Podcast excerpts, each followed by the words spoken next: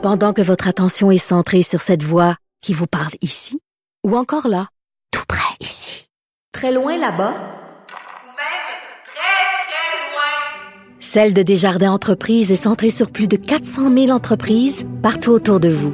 Depuis plus de 120 ans, nos équipes dédiées accompagnent les entrepreneurs d'ici à chaque étape pour qu'ils puissent rester centrés sur ce qui compte, la croissance de leur entreprise. Sophie Durocher. Une femme distinguée qui distingue le vrai du faux. Vous écoutez Sophie Durocher. Le mot-clé qui est sous sur toutes les lèvres en ce début d'année 2021, c'est vraiment la vaccination. Alors du côté des premiers de classe, il y a bien sûr euh, l'État d'Israël qui, sur une population de 9 millions d'habitants, a déjà réussi à vacciner un million de personnes. Et du côté des cancres, il y a la France où ça avance, mais vraiment à la lenteur d'un escargot. On va en parler avec notre collaboratrice du jour, Rachel Binas, qui est journaliste indépendante, qui écrit euh, entre autres pour Marianne et pour l'Express à Paris. Bonjour Rachel. Bonjour. Rachel, bonne année 2021. Écoutez, l'année commence pas très très bien en France. Comment explique-t-on que euh, en France, il y ait, je regarde des chiffres, est-ce que c'est possible qu'il y ait seulement 500 personnes qui aient été vaccinées ou mes chiffres sont pas bons? Alors euh, hier au 4 janvier, on était à 516 vaccinés. Alors aujourd'hui, on en aurait on en aurait davantage, hein, quelques Bon. quelques milliers. On a vu une, une légère accélération du, du phénomène, mais en effet, euh, euh, en tout cas hier, ça ne représentait que 0,001% de la population. Euh, quand vous l'avez dit, euh, Israël a vacciné un million d'habitants, l'Allemagne a administré plus de 300 000 doses. Euh, en effet, les les Français sont euh, sont en, en bas de l'échelle. Bon, alors comment explique-t-on ça? Est-ce que c'est bon Il y a deux possibilités. Soit c'est euh, une incompétence ou euh, euh, un gouvernement qui se traîne les, les pieds, ou est-ce que c'est une réticence de la population française? Parce que j'ai vu passer des sondages qui laissaient entendre que les Français sont pas des des vaccinophiles, ils sont plutôt des vaccinosceptiques. Tout à fait. Tout à fait. Euh, néanmoins, ça peut difficilement s'expliquer euh, s'expliquer ainsi parce que euh, tout simplement la, la, la campagne souffre d'une euh, grande difficulté, c'est des retards, c'est des problèmes de logistique et d'organisation. Alors euh, le gouvernement a tenté d'expliquer qu'il ne fallait pas confondre vitesse et précipitation. Euh, c'est un risque pour ce moment qui pour le moment qui ne guette pas la France, hein, honnêtement, Non, la précipitation. Euh, les, pour le moment, certains soignants ont été vaccinés, euh, des, des soignants qui pouvaient euh, faire partie des, des personnes vulnérables. Euh, on nous a annoncé aujourd'hui les pompiers et les aides-soignants euh, de plus de 50 ans qui seront les prochains sur la liste, euh, des centres de vaccination qui pourraient être mis en place la semaine prochaine. Tout ça montre que le gouvernement n'avait pas bien du tout anticipé cette, cette campagne, hein, cette politique vaccinale, et que euh, en- aujourd'hui, elle essaye de transformer euh, tout ça, et cet échec, hein, cette forme d'échec pour le moment, en stratégie vaccinale voulue. Euh, C'est-à-dire que déjà au printemps dernier, avec la pénurie de masques, on nous expliquait que de toute façon tout ça était inutile hein, officiellement Mhm. des masques qui manquaient parce que euh, ils avaient été ils étaient périmés, ils n'avaient pas été remplacés. Et aujourd'hui, on va tenter de justifier euh, cette, ces retards euh, par ce qu'on appelle en, en psychanalyse la division du moi. En fait, pour faire exister ces, ces espèces de antagonismes, ces deux ambivalences, eh bien, on explique quelque part ben, qu'on veut aller doucement pour ne pas effrayer la population, euh, que c'est une espèce de, de gage de confiance. En fait, c'est surtout un gage d'incompétence euh, aujourd'hui. Et euh, le gouvernement a beau fabriquer une espèce de récit autour de, de ce chiffre, hein, euh, hier des 516 vaccinés, euh, les Français savent très bien que c'est pas tant par leur manque à eux de, de volonté hein, de la part des Français que euh, par de- des soucis logistiques extrêmement importants. Bon, et c'est d'autant plus décourageant, Rachel, si je me trompe pas, que depuis le début, la France s'est pas vraiment illustrée par son excellente euh, organisation. Bon, vous avez bien sûr parlé euh, des masques. Nous, on a eu un petit peu la même chose euh, ici au Québec. Euh, bon, une sorte de double discours. Au début, on nous disait non, il faut pas. Les masques sont inutiles, ils servent à rien. Après, on s'est rendu compte que c'était de la poudre aux yeux, puis qu'on nous disait ça simplement parce que les masques étaient pas disponibles. Exactement. Mais au jour d'aujourd'hui, quand même, au Québec, Québec, on est rendu à 30 000 personnes vaccinées et on est beaucoup moins nombreux, évidemment, qu'en France. Euh, une population de 8 millions en France, vous êtes quoi? 60 millions, si je me trompe pas. Donc, euh, plus, plus, ouais, ouais. Euh, en, effet, en effet, oui, non, non, les, les, chiffres, les chiffres sont mauvais. Euh, si le gouvernement a très bien géré l'aspect euh, économique de la crise, euh, notamment par le système d'aide mis en place, qui, je crois, n'a pas d'autre égal. Hein, en effet, sur le plan sanitaire, on n'est pas très bon on est loin d'être très bon et le gouvernement s'en rend compte. Et quelque part, on peut se dire heureusement que le virus de la Covid a un taux de létalité faible. heureusement que, que c'est pas plus important. Euh, heureusement qu'il n'est pas aussi dangereux que d'autres virus qu'on a pu qu'on a pu connaître parce que sinon ça serait ça serait assez dramatique. Hein. Et on le sait, on est dans un siècle de, de virus, hein, le SRAS, H1N1, etc. La Covid. C'est un siècle qui va continuer hein, à, développer des virus parce qu'il y a une mhm. circulation de la population, parce qu'il y a des écosystèmes bouleversées et que des espèces se rencontrent et elles n'auraient jamais dû se rencontrer. Euh, on pourrait euh, aussi parler de, la, la fonte de, des des, des, sols, hein, des pergélisols. Euh, et là, si vous voulez, on se dit quelque part, heureusement que Covid a un taux de létalité assez faible parce que dans le cas contraire, l'addition serait beaucoup plus lourde et elle se paierait en, en mort. Et il y a une chose dont vous avez tout à fait raison quand vous parlez de toutes ces, ces, ces sources d'inquiétude de, euh, qui, nous laissent présager que euh, finalement le coronavirus, euh, celui-ci, en tout cas la, COVID, que c'est juste le, début de, quelque chose. Mais je veux juste revenir sur la vaccination. Parlez-moi de... parce que des fois, en France, on se dit, pourquoi faire simple quand on veut faire compliqué? C'est quoi cette idée-là, là, un tirage au sort de 65 Français qui vont juger de la stratégie vaccinale. J'avoue que je suis habituée, parce que je suis née en France, je suis habituée quand même de voir des fois des trucs de bureaucratie française, mais là, j'avoue que c'est la cerise sur le Sunday, comme on dit au Québec. c'est, c'est, je vous avoue que c'est pas une mesure qui rencontre énormément de, de succès. Hein. C'est tout simplement une stratégie euh, de communication euh, complètement saugrenue, farfelue, qui n'a aucun sens. Donc on va euh, prendre au sort 35 Français pour tenter de légitimer plus ou moins une politique dont on connaît déjà en fait les, les défauts et, les faiblesses. Hein. On n'a pas besoin d'interroger des Français pour le savoir. on peut aussi se poser la question de la légitimité de, de Français tirés au sort lambda sans connaissance particulière ben pour juger d'une politique vaccinale. Euh, et quelque part, heureusement que à une certaine époque, que Badinter et Mitterrand n'avaient pas euh, également tiré au sort 65 Français pour leur demander leur avis sur la peine de mort, parce que sinon, je pense qu'on ne l'aurait pas aboli. Hein. Ah, ça, c'est très bien que vous rappeliez ça. Donc, euh, Robert Badinter, qui était à l'époque ministre de la Justice, si je me trompe pas. François Mitterrand, donc président de la République. Et en effet, on a aboli la peine de mort, mais pas après avoir simplement fait un petit sondage éclair. Et heureusement.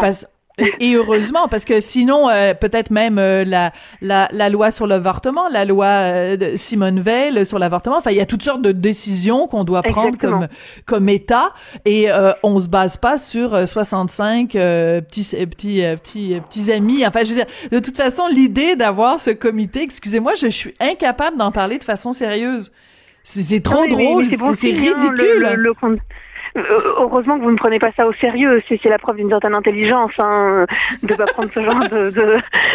Donc non non, c'est ridicule. Tout le monde et tout le monde en convient hein, en France. Hein. Euh, euh, ça ne fonctionne plus aujourd'hui ce genre de choses.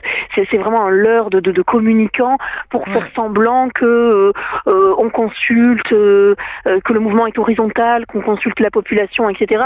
Est-ce qu'on a vraiment besoin de la population pour se dire que c'est pas normal qu'on n'ait pas de centre de vaccination déjà mise en place, que euh, les personnes, les Français de plus de 75 ans doivent attendre la fin du mois pour éventuellement euh, disposer d'une de, dose de vaccin. Euh, c'est voilà, c'est une espèce de, de leurre, de, de communicants, une espèce même de stratégie marketing qui, qui n'a vraiment aucune allure. Écoutez, je viens de penser à quelque chose, Rachel. La France, oui. c'est quand même le pays de naissance de Louis Pasteur. Ouais. Non, mais je veux dire, excusez-moi, là, mais c'est quand même... quel, il doit se retourner dans sa tombe, le pauvre. de voir que dans, dans le pays qui l'a vu naître, qu'on est, euh, qu'on se soit tellement enfargé dans les fleurs du tapis quand vient le temps de, de justement de, de, de mettre en application euh, le vaccin. Je veux dire, c'est quand même assez ironique, je trouve. Enfin, ça vient juste de me frapper. C'est vrai, c'est le paradoxe. C'est le paradoxe, même si euh, je, je, pense que le retard petit à petit va être rattrapé. Hein.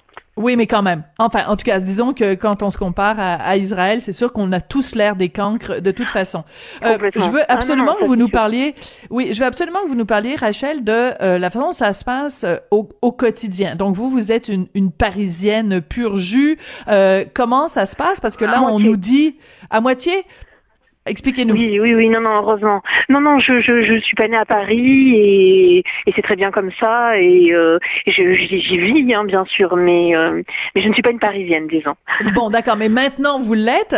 Donc, euh, comment ça se vit? Parce que là, on nous annonce donc qu'il va y avoir un, un, un couvre-feu, pas partout en France, et que ça va être un couvre-feu à 18 heures. C'est extrêmement. Oui. Il est déjà en place, donc ça, c'est vraiment pas facile à vivre parce que ça veut dire qu'à partir de 6 heures, tout le monde rentre chez soi, on ferme les et puis basta, quoi.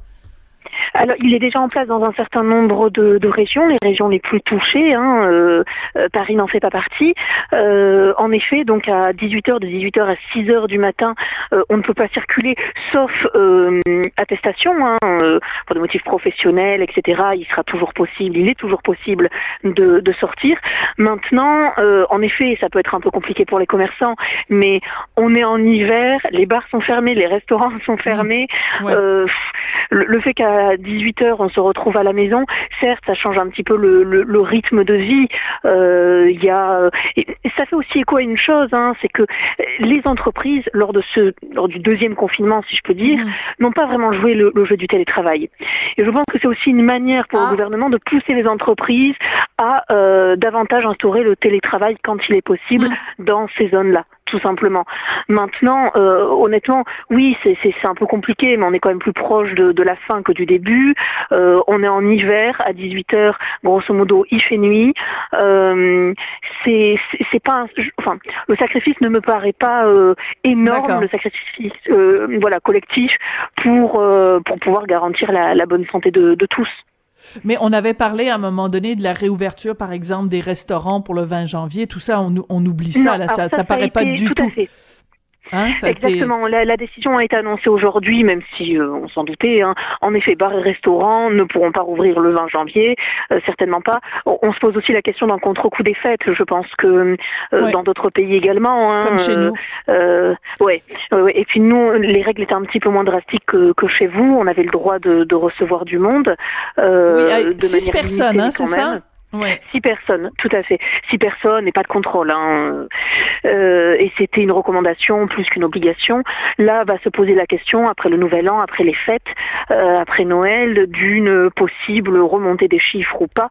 Donc en effet, les bars et les restaurants seront feront partie des, des derniers à, à, rouvrir. Maintenant, le système d'aide demeure, c'est-à-dire que euh, les employés sont payés par l'État, euh, ils sont à ce qu'on appelle au chômage partiel, et en plus de ça, les restaurants touchent par mois 10 000 euros. Ah oui, quand même. Euh, ouais, ouais, ouais. Donc je, je, peux comprendre leur grogne, hein, mais euh, mais honnêtement, euh, bah, qui viennent au Québec, ils font partie des c'est ça, ils font partie des premiers touchés, mais ils sont aussi les premiers aidés. Hein. Ah, ça, c'est bien dit. Les premiers touchés, mais les premiers aidés. Mais c'est intéressant ce que vous soulevez, Rachel. Je j'étais pas du tout au courant de cette aide-là. Puis on sait que quand même l'État français est un est un gouvernement, c'est-à-dire que c'est quand même un gouvernement qui est très euh, qui est très euh, généreux dans son aide sociale à tous les niveaux. Et là, vous m'apprenez ça. Donc, 10 000 euros, ça fait en gros à peu près 15 000 dollars par mois pour les restaurants. Je pense qu'il y a beaucoup de, de gens euh, au Québec qui nous écoutent et qui doivent se dire, ben, coudon, comment ça se fait qu'au Québec Québec, on n'a pas la même chose. Rachel, je veux absolument, avant qu'on se quitte, euh, qu'on se parle d'un événement qui est quand même extrêmement important en Europe, même si euh, euh, cette Europe, elle, elle vacille. Justement, c'est le, le, Brexit. Quel genre de, comment ça a été euh, accueilli en France cette, euh, donc c'est, c'est, ça prend effet ces jours-ci que l'Angleterre ne fait plus? On a tous vu les images, hein, le, le drapeau de l'Angleterre qui a été retiré à Bruxelles là, de, de cette cette grande salle où il y a le drapeau de tous les pays qui sont membres de l'Union européenne. Ça vous fait, un petit pincement au cœur, vous, personnellement, ou pas? Euh, non, pas spécialement, honnêtement, mais euh, euh, pas spécialement. Maintenant, se pose quand même la question, à la fois pour les Anglais et pour les Français, des répercussions. même si, bon, les, médias étaient plutôt parti pris hein, dans cette affaire en France, ah bah, étaient plutôt anti-Brexit hein, pour la plupart. Hein, maintenant, des questions vraiment restent, restent en suspens, notamment le, ben, la question des, des, Anglais. On leur avait expliqué qu'avec l'argent économisé, on leur, on leur mettra en place un système de soins. Pour le moment, rien de ça est né. Les pêcheurs euh, attendaient beaucoup. Des promesses avaient été faites. Finalement, elles n'ont pas été, euh, elles n'ont pas été remplies euh, dans l'accord. la question migratoire côté français, si je puis dire, puisque vous savez qu'on a une, une, frontière qui est située ben, de facto en fait en, en France, hein, et mhm. on a des milliers d'Afghans, etc., qui tentent tous les jours de passer et de rejoindre l'Angleterre, euh, ce qui pose des problèmes hein, économiques, sécuritaires euh, euh, dans les villes avoisinantes, ben ça par exemple n'a pas été, euh, voilà, ah ça, ne fait pas partie du traité, des, des, des accords. Hmm. Et puis ben, les Calaisiens ont, ont, peur, hein, c'est-à-dire les habitants de Calais, la ville à la frontière, parce que tous les jours jusque-là, 60 000 personnes transitaient entre le, le, ferry et le tunnel. et ils ont énorme, un manque à gagner énorme, parce que là, ben, on rétablit les droits de douane, des quotas, etc. Et hum, il se demande bah, si le, la, ville ne va pas être, si son économie ne va pas être bouleversée par, euh, par ces changements-là. Ouais. Ah, tout à fait. Ben, c'est très intéressant, en effet. Ouais. C'est ça, c'est que quand on parle de d'un de, événement, ça, dans l'abstrait, on se dit bon ben c'est juste euh, que les Britanniques ont décidé de plus faire partie de cette Union européenne. Bon, c'est une idée peut-être abstraite, mais quand on commence à regarder les répercussions euh, concrètes, surtout pour une ville comme euh, comme Calais justement, euh, ben écoutez, très très très intéressant. Ben écoutez, qu'est-ce qu'on vous souhaite à, à, vous les Français pour 2021, Rachel? D'après vous, ce dont la, la oh, France a le plus besoin en 2021 Oh, je pense comme vous, la santé. et puis, euh, et puis, si on pouvait avoir euh, euh, une économie qui, qui, ne souffre pas trop de, de cette crise, ça, ça serait bien. Hein, le moins de victimes possible, aussi bien d'un point de vue sanitaire que d'un point de vue économique. Et ce qu'on souhaite, si, si je peux me permettre d'un point de vue plus, plus personnel, c'est après les événements horribles de, de 2020, euh, l'assassinat de, de, Samuel Paty, mm. les gens égorgés devant les églises, etc. On se souhaite, mm. voilà, on se souhaite pour 2021 que qu'on puisse se, se, reparler le 31 décembre 2021 et qu'il n'y ait eu aucun acte terroriste commis sur le territoire français. Ce serait, ce serait déjà un souhait absolument, absolument fabuleux. Rachel, merci beaucoup on va se retrouver euh, lundi prochain. Merci beaucoup d'avoir été là aujourd'hui. Avec plaisir. Merci. Bonne journée et encore bonne année. Merci Rachel Binas, donc qui est euh, journaliste indépendante, euh, qui écrit pour Marianne et pour l'Express. Vous le savez, d'habitude le lundi, on a toujours la visite virtuelle de Christian Rioux, qui est correspondant pour Le Devoir et collaborateur à Cube Radio. Il prend quelques semaines de vacances, donc en son absence, ça va être Rachel Binas. J'espère que vous avez apprécié ses propos. Elle va être avec nous encore pendant quelques semaines.